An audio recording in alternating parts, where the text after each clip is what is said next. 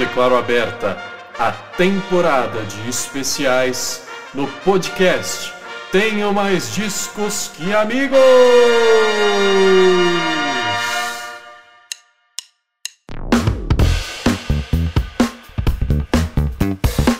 Nas próximas semanas você vai ouvir um resgate de trajetórias, análise disco a disco, músicas inesquecíveis dos maiores nomes da história da música. A gente não foi humilde, não, fomos nos nomes mais transformadores, sabe? Aqueles com impacto cultural mesmo para sempre. Você já viu aí pelo título desse episódio, a gente começa com o rei do pop, simplesmente. No programa de hoje, você vai ouvir o radialista, colecionador e especialista na história dos Jacksons, Leandro Lopes, passeando junto comigo e com o Diego Frank pelo início, os shows de calouros, a Motown, o carisma na televisão, a influência e mentoria da Diana Ross e a voz do Michael tomando conta do mundo com hits como ABC e I Want You Back. Semana que vem tem a parte 2, com a fase madura dos Jacksons e os discos que estão sendo relançados agora no streaming, versão estendida, com remixes, outtakes, versões de rádio, todo aquele material que o fã ama. Eu falo tudo sobre isso na introdução do episódio daqui a pouquinho. E quer saber quem mais a gente escolheu para essa temporada de especiais? Acha que eu vou abrir agora? Não, não vou mas no Instagram, podcastmdqa, já tem uma dica, viu? Dá uma olhada lá nos nossos últimos posts no feed para saber quem vem por aí depois de The Jacksons. Logo, logo vou postar mais aquecimentos também. Então, podcastmdqa no Instagram para saber quando tiver novidade, quando tiver lançamento, para ver vídeos dessa gravação aqui com o Leandro, inclusive mostrando sua coleção de discos de The Jacksons para gente e para comentar, é claro pode escrever lá no post que vai ter a fotinho dos The Jacksons, pode mandar um inbox pra gente também. Eu quero a sua participação. Prefere outra rede social? Tenho mais discos que amigos, está em todas. Arroba mdiscosqueamigos no Twitter, tem no Facebook, tenho mais discos que amigos, tem perfil no TikTok, estamos em tudo que é lugar. Não esquece de ver o catálogo todo em tenho mais discos que amigos.com, o site que você já conhece, que reúne todos os podcasts produzidos por nós. Começa agora a parte 1 do especial The Jacksons no TMDQA. Tenho mais discos que amigos. Olá a todos e todas, salve gente, bem-vindos de volta a mais um podcast Tenho Mais Discos Que Amigos. Hoje estou aqui com meu amigo Diego Frank, apresentador do Sampleado. Cara, praticamente um presente para você o tema de hoje, hein? Para quem com gosta de, de soul e R&B, aqui estão os pilares, né, cara? Ficou feliz? Totalmente. Muito obrigado pelo convite, Rafa. Um prazer enorme também convidar o nosso parceiro aqui, o Leandro Lopes, que está presente hoje para conversar com a gente sobre esse tema que ele nem conhece, né, Leandrão? Salve, salve. Olá, bom dia a todos. Bom dia, Diego. Bom dia, Rafa. É, Michael Jackson, para mim, aí começa desde 89. Eu acho que eu não conheço muito, não. eu tô cercado de especialistas aqui hoje. O Leandro é nosso convidado especialíssimo para esse especial em duas partes. Ele é radialista e quero saber um pouco mais do seu trabalho, cara. Onde é que você está recentemente? O que, que você tem desenvolvido por aí? Beleza, ó, comecei no rádio por influência do Michael Jackson também, né? Porque eu conheci o rádio em 1993, quando eu fui buscar o meu ingresso do show Dangerous lá na Rádio Transamérica. Então imagina uma criança de 12 anos entrando numa nave, acaba se apaixonando e aquele interesse por rádio ficou na minha cabeça até que eu ingressei no rádio na cidade de Jundiaí em 98, passei por algumas emissoras na região de Jundiaí e em 2009 eu vim para Campinas moro aqui em Campinas já faz 11 anos.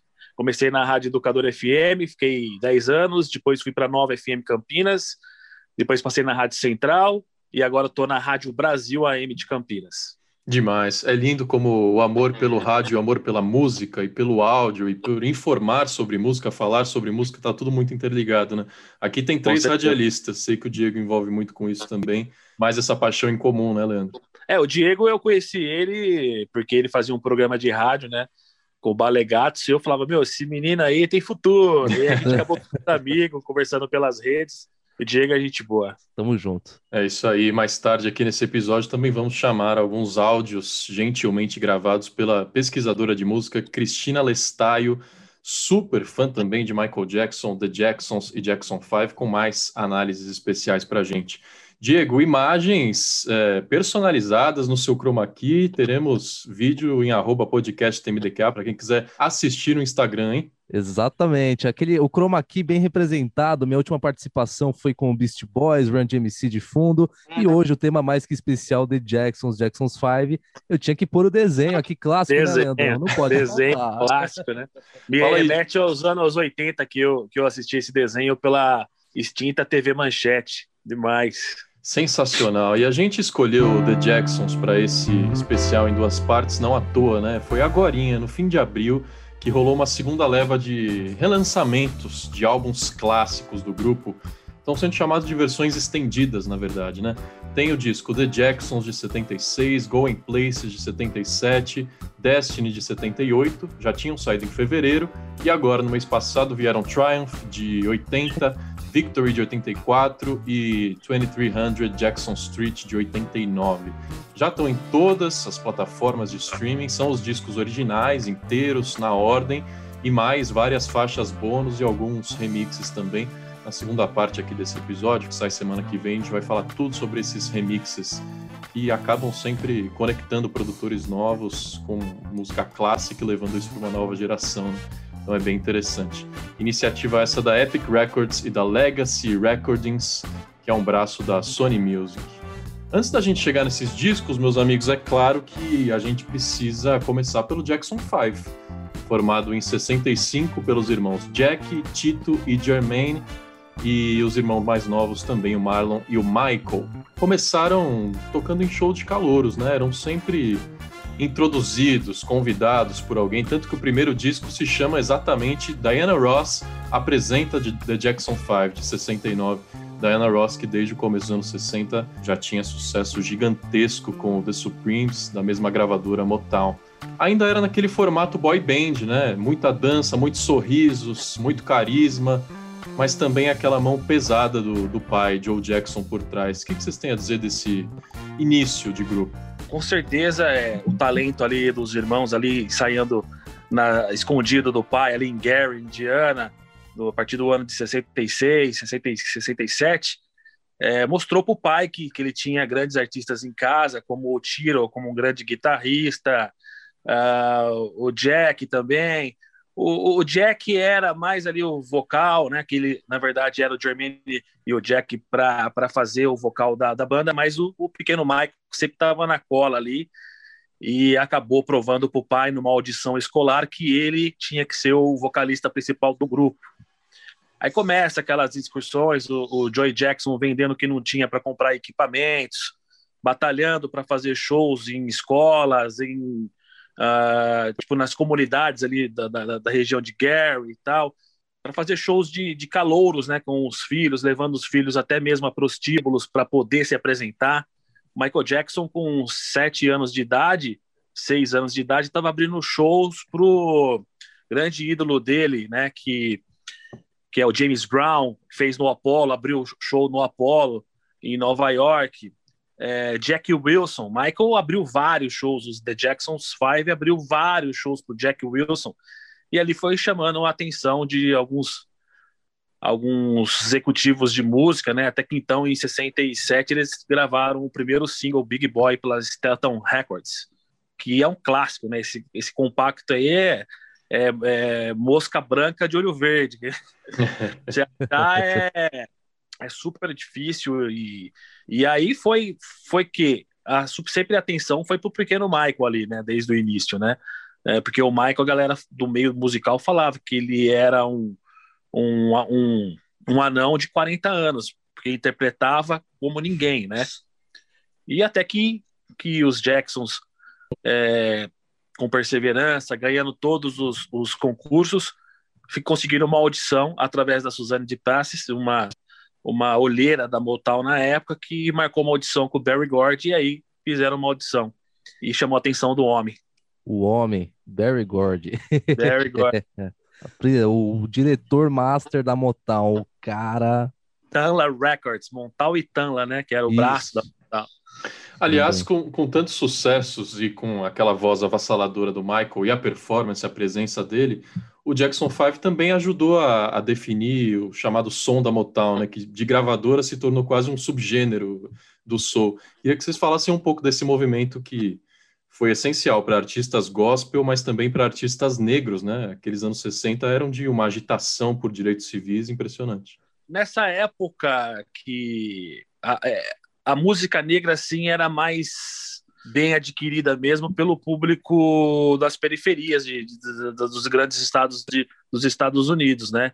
Mas com a chegada dos Jackson 5, foi a primeira boy band negra a estourar no país inteiro, né?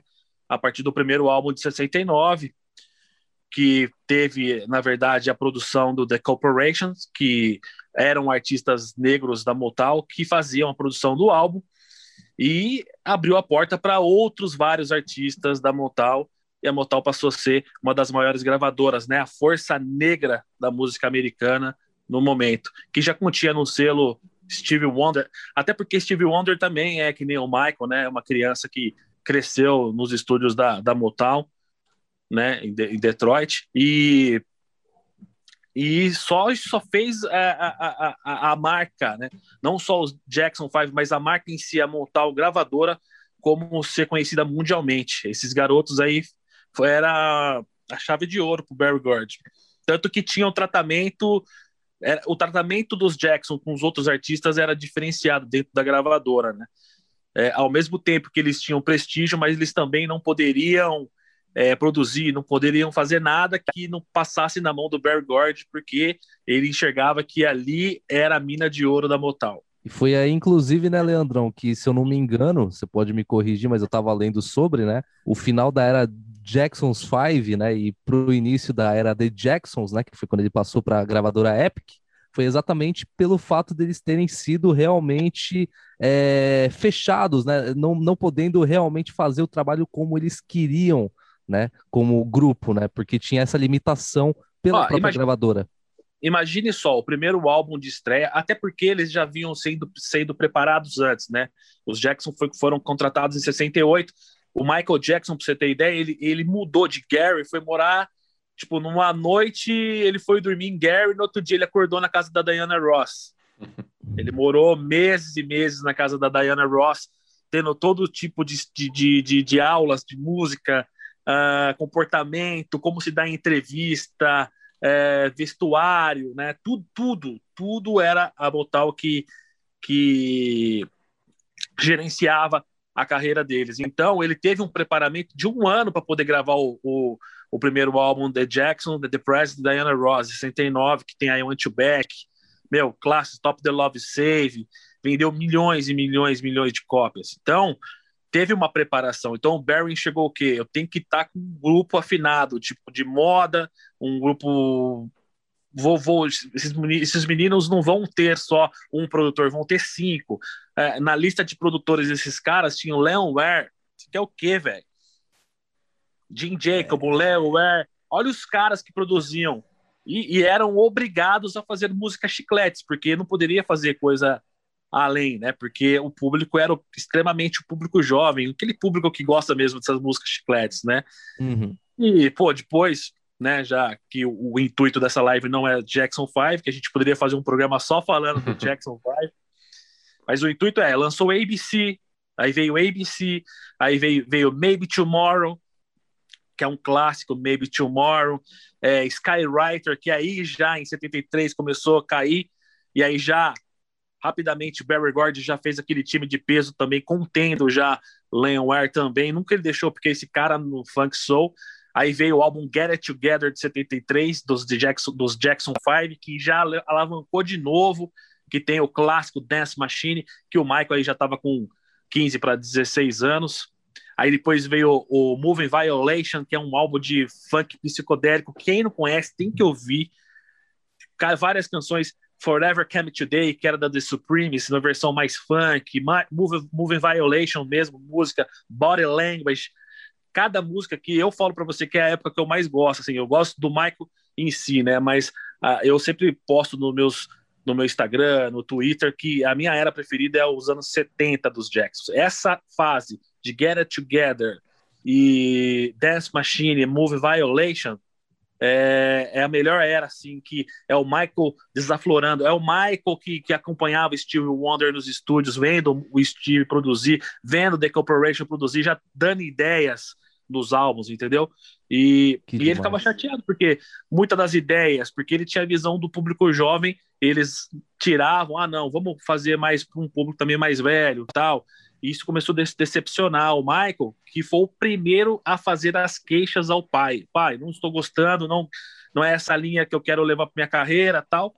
E isso foi desaflorando na ideia do Joey Jackson, que era um, um, mega empresário que só pensava em dinheiro, ele não pensava nos filhos, na carreira, ele pensava em grana. Ele enxergou, pô, se o menino mais talentoso do mundo tá reclamando, vamos pular fora.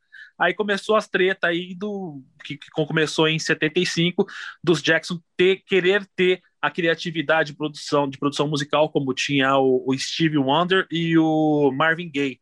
Eram os únicos que poderiam fazer a produção, contratar músicos, tal.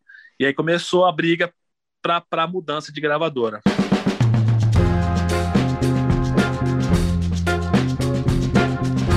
Como era tra tradicional nessa, naquela época, todos esses discos aí que o Leandro citou foram um atrás do outro, né? Só entre 69 e 75.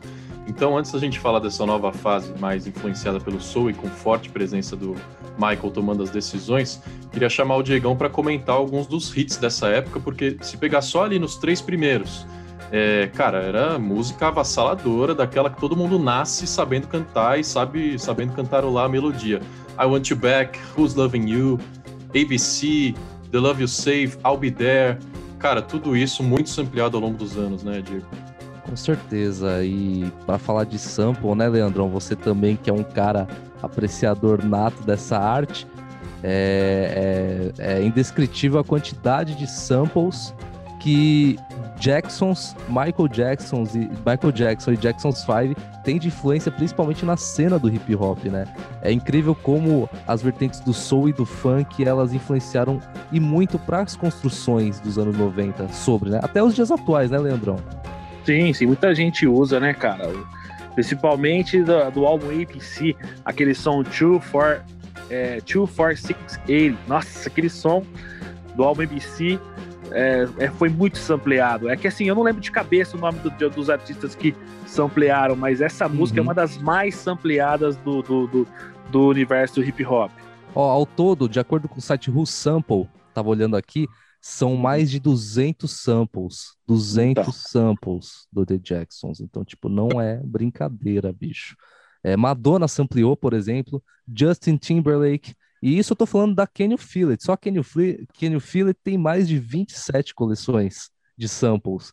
Então tem é, as principais, Madonna e Justin Timberlake. Então, tipo, a Justin Timberlake tem a What's Goes Around e também a Material Girl de Madonna de 84 e a do Justin uhum. que eu citei de 2006. Então, para você ver o nível de influência desse grupo musical, o quão importante é para a história, não digo só para o soul, para o funk, para o hip hop, mas para a história da música. É aí você importante. falou aí de um sucesso do Timberlake e um sucesso da Madonna, que muita gente da nova geração conhece e pode não saber que ali por trás tem uma batida do The Jacksons. Então, é, Exatamente. como a música se renova é uma coisa mágica também, né? E tem aí, gente que demora anos para assimilar, tem gente que se você que, que é fã da Madonna, se você falar, o cara não acredita. Nossa, eu não acredito é. que isso é mais The Jacksons é, ou, ou mesmo o Michael Jackson, o cara não acredita. Pois é. Exato. E aí a gente chega na fase da, da ruptura, né? Quando o grupo deixa a Motown e vai para Epic Records, comecinho dos anos 76 já. É, o Jermaine, nessa época, deixa o grupo, trocado pelo Randy, Randy Jackson, outro irmão. Já tinha um desentendimento, como vocês falaram aí, por falta de liberdade criativa. E aí a gota d'água foi uma questão de royalties, né? Eles estavam recebendo muito menos do que tinham direito. Quando a Epic ofereceu um contrato, já foi oferecendo 20% de pagamento de royalties, sendo que eles recebiam quase 3% na, na Motown. E aí, se a gente for falar de sucesso comercial, né, Leandro, os primeiros discos na Epic não foram uh, tão grandes assim, levando em, em, consideração a Jackson Mania, né, que era o Jackson 5. É, Jackson, na verdade é o seguinte, esse lance de royalties aí, na verdade, para o Michael nem interessava, porque para o Michael não era nem grana. Essa grande discussão sempre aí foi já coisa de Joey Jackson para jogar uhum. é, no ventilador, é merda no ventilador na imprensa para poder atacar o Barry Gord, né? Na verdade, a quietação de todo o grupo era mudar de gravadora para ter a liberdade criativa. É, na verdade, é o seguinte, cara, lembrando que em 75 estava no auge do Move Violation, é, foi o último álbum dos Jacksons que vendeu bem, porque estava é, num declínio, né? É, a partir de 73, o, os álbuns começaram a vender de novo porque eles enxergaram que o negócio de Gum, né? Que essas músicas chiclete não estava dando certo. E aí começaram é, já entrar na era funk, bug soul, que estava rolando na época. Então os Jackson tava com moral ainda em 75 e o Barry Gordy não quis ceder. E nisso o Joey já estava com uma com um contrato da CBS já para assinar, um pagamento melhor tal e com algumas exigências, né? Que Joey até mesmo Michael opinou que pegasse alguns produtores da época que estavam estourados para produzir o primeiro álbum. E aí, só que o Michael tinha. A Motown estava lançando o último álbum solo do Michael pela Motown, que era o Forever Michael, que é uma obra-prima. Você já ouviu? Forever não, Michael. Também Forever... não. Todo mundo tem que ouvir o Forever Michael de 75. Ali é o Michael Jackson já já com a voz que ele, né, até que ele veio a falecer, a voz já da fase adulta, e com grandes obras-primas, Dear Michael, é, Cinderella, Stay Wild. É assim, eu sempre vou pro lado B, cara. Eu sempre sou apaixonado mais pelas músicas do lado B do álbum. E esse álbum vale a pena a galera que tá ouvindo ouvir. É Forever Michael, é o último álbum solo do Michael pela Motown Records, que vendeu legal também. Foi um álbum bem vendido. Só que ali já estava já assinado contrato, os Jacksons fecharam com a CBS, é, teve uma briga porque o Jermaine Jackson era casado com a Hazel Gord, filha do Barry Gord. Na verdade, o Jermaine não foi para a CBS porque ele achou que foi uma ingratidão que fizeram com o seu sogro e acabou deixando os irmãos para ficar para o lado da família. Por um lado, pro Jermaine foi legal, porque o Jermaine ele sempre sonhou em ter uma carreira também solo lançava algumas coisas solos que nem o Michael paralelo. E aí eu acho que deslanchou a carreira do, do Jermaine. O Jermaine foi um, um artista bem sucedido nos anos 70 e 80 em carreira solo. Então foi legal pro, pro, pro Jermaine. Mas para os Jackson foi melhor ainda. É, de Los Angeles tiveram que mudar para Filadélfia para serem produzidos por Gamble Huff, dois produtores tops da Philadelphia Records. Quem não quer ser produzido, quem não queria ser produzido pelo Gamble Huff nos anos 70. E, e os Jacksons mudaram para Filadélfia e fizeram que, na minha opinião, é o melhor álbum de toda a carreira dos Jacksons, que é o álbum de 76, que também tem produção nada mais, nada menos que Dexter. Muita, ninguém, muita gente não sabe disso. Dexter Ransel produziu e escreveu para esse álbum. Caramba, eu não sabia. Eu tô até arrepiado de ouvir. Muito obrigado por essa informação, Leandrão. Dexter Ansel, monstro, trabalhou com Michael Jackson, escreveu a música que eu mais gosto, Jump for Joy, Show You the Way to Go, Keep on Dancing. Que legal. você vai falar? Eu acho assim, a galera tem, a galera que tá ouvindo tem que se atentar não só Michael Jackson, Thriller, Bad, ouçam coisas do passado. E ali o Michael já dava os pitacos, ele, ele já podia dar os pitacos dele, não não, não no geral, mas dava, que nem ele já começou ali já a colocar o soluço, que todo é a marca registrada, né? uhum. né? E na Motal era editado, e ali no álbum de 76 já tem soluços do Michael, em Show You The Way To Go, Keep On Dance, vixe, Jump For Joy. Olha, eu fico até arrepiado de falar desse álbum, é um dos álbuns que eu mais gosto da carreira do, dos Jackson. Esse é o The Jacksons de 76. Você está no podcast Tenho Mais Discos Que Amigos. Agora em 78, o Destiny tem sucesso. Eu tenho certeza que o Diego já tocou isso na pista, hein? Não, mas você já tá, você já tá pulando um álbum que é importantíssimo. então volta pro Going Places de 77. Going Places. Importantíssimo também na carreira dos Jacksons também foi produzido, é o último álbum produzido pela Philly Records, porque aí o Michael já estava com a visão que ele conseguiria produzir, que é o, o próximo álbum, que é o Destiny, né? Mas, cara, não é você que está ouvindo neste momento, não deixe de ouvir The Jackson de 76, Going Places de 77, Even, Even Till You're Gone, que som lindo de 77 dos Jacksons, é, Good Times.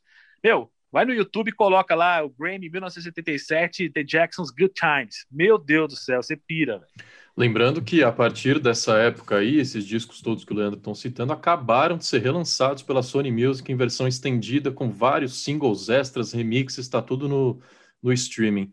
É, Diegão já tocou na pista Blame It on the Boogie e Shake Your Body Down to the Ground, hein, mano? Com certeza, e você tá maluco. E é, é, é incrível como é a reação das pessoas através desse som, porque por mais que, que nem o Leandrão falou, tem que ouvir o lado B, tem que ouvir o lado A, tem que ouvir tudo do, do Jackson, tem que ouvir tudo do Michael e passar a conhecer também os produtores que estão ali por trás, né? Conhecer toda a, a parte do, do, do rolê. Shaker Body, John Luongo. John Luongo, você mesmo de falou para mim. 1979, o primeiro remix que eu achei legal pra caramba é, ter lançado nessa, nessa nova versão do álbum aí para streaming, bem legal. Muita gente Muito não bom. conhece, é mais som de pista, né? É, uma, é um som feito para pista.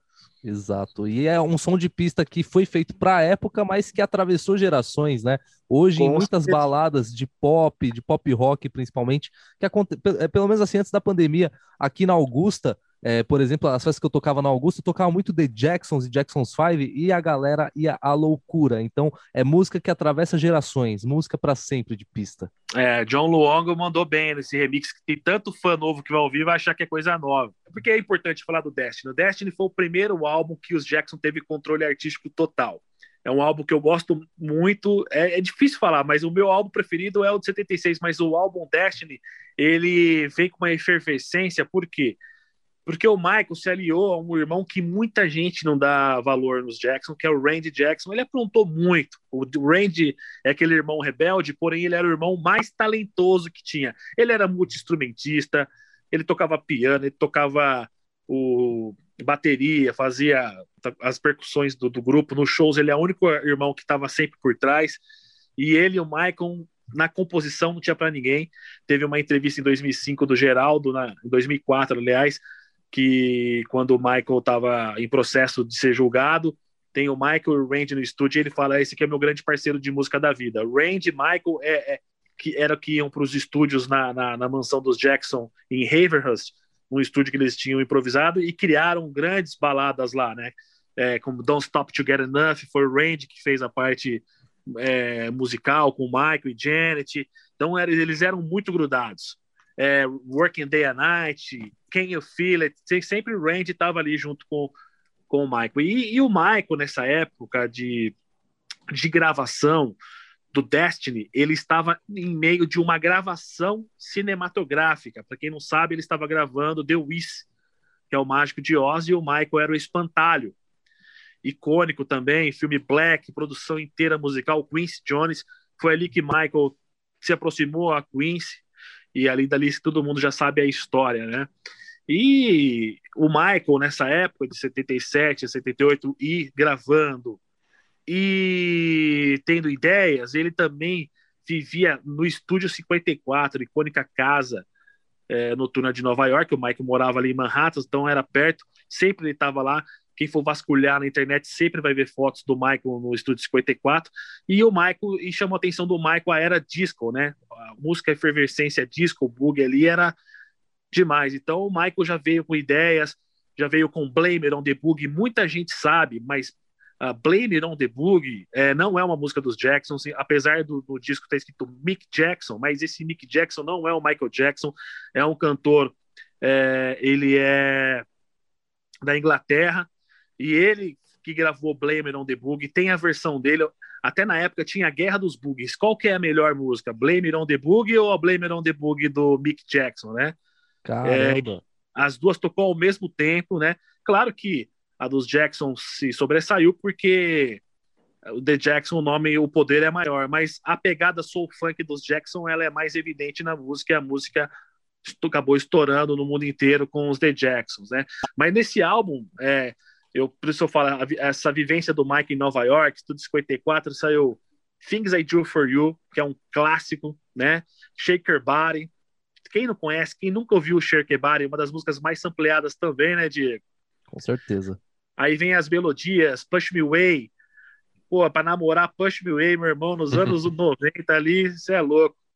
É, Destiny, que é uma canção do Michael, que fala sobre viver no, no, ter uma vida mais humilde, viver no interior. Bless His Soul já é uma versão, já uma música bem legal também, dançante. All Night Dancing, que é uma música que o Michael compôs dentro do Estúdio 54. E tem a icônica That's What You Get for Being Polite. Essa música, Diego, você tem que ouvir. É o lado B do álbum. Mas, meu, a música sensacional. E foi o primeiro disco que os Jackson entraram no estúdio e tomaram conta do estúdio.